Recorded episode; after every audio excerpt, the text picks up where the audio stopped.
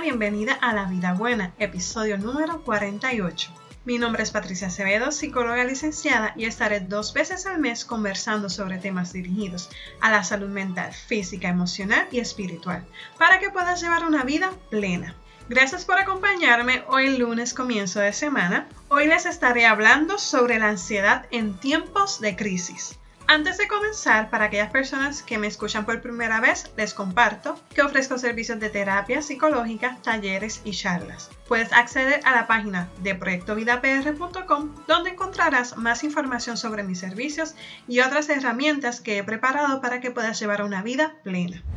En el episodio anterior estuve hablando sobre cómo podemos manejar nuestras emociones si aún no lo has escuchado, te voy a dejar el enlace en las notas. Explicaba que como humanos experimentamos muchas emociones a lo largo de nuestra vida. Y una emoción es un proceso que se activa cuando el organismo detecta algún peligro, amenaza o desequilibrio con el fin de poner en marcha los recursos a su alcance para controlar la situación. Y hoy específicamente voy a estar hablando sobre la ansiedad. La ansiedad es un sentimiento de preocupación, nerviosismo o temor a un evento o situación. Es una reacción normal al estrés y nos ayuda a permanecer alerta ante una situación desafiante, ya sea en el trabajo, en tu vida cotidiana o al estar estudiando para un examen o simplemente para concentrarte en una tarea en específico.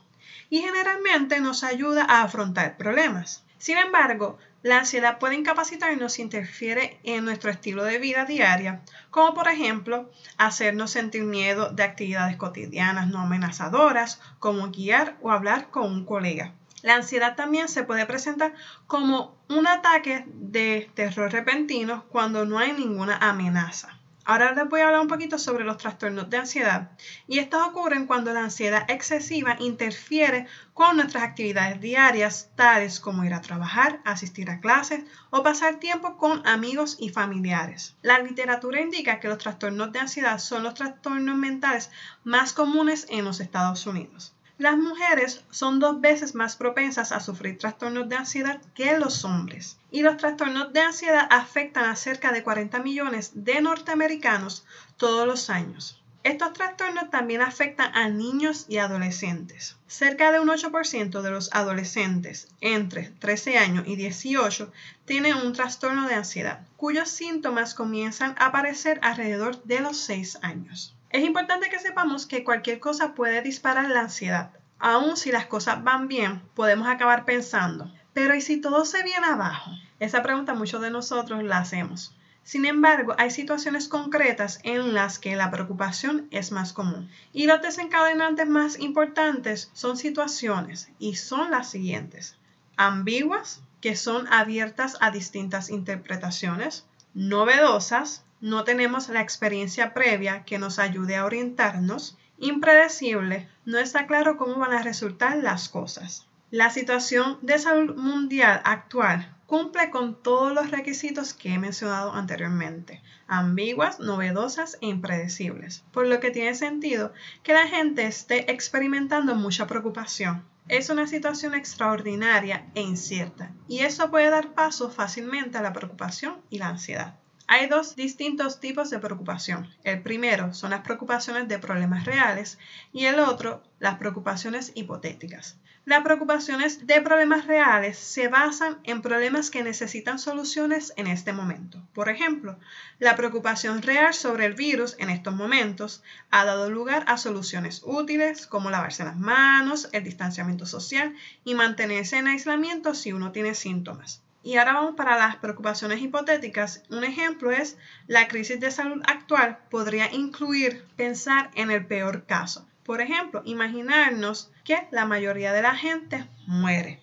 Todos tenemos algún nivel de preocupación y pensar de antemano puede ayudarnos a planear y a salir adelante. No existe una cantidad de preocupación que sea la adecuada. Como mencioné antes, cuando dicha preocupación se convierte en un problema y cuando te impida vivir la vida que quieres vivir o si te hace sentir desmoralizado y agotado, ahí es entonces que tenemos que levantar una banderita.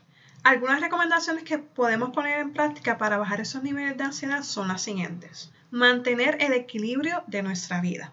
Esto es llevar a cabo actividades que nos den sentimiento de placer, satisfacción o logro y conexión o cercanía.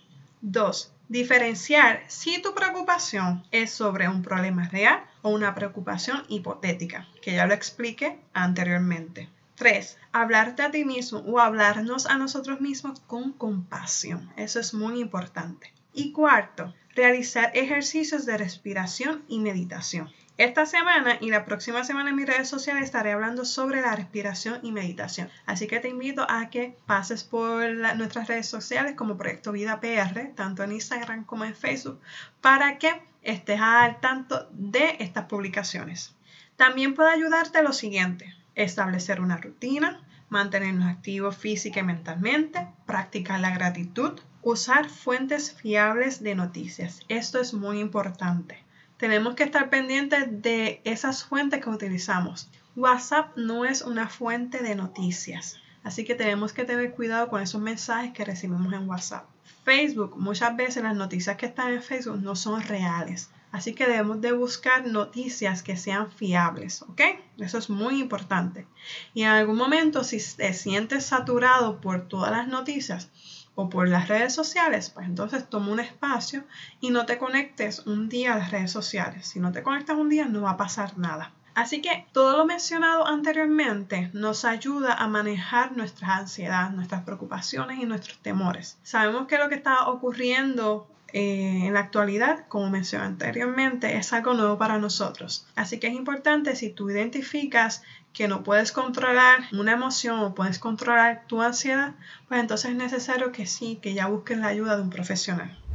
Y ya hemos llegado al final del episodio y espero que este episodio haya sido de mucha ayuda para tu vida. Si te identificas con este tema, recuerda tomar acción y cuidar de ti.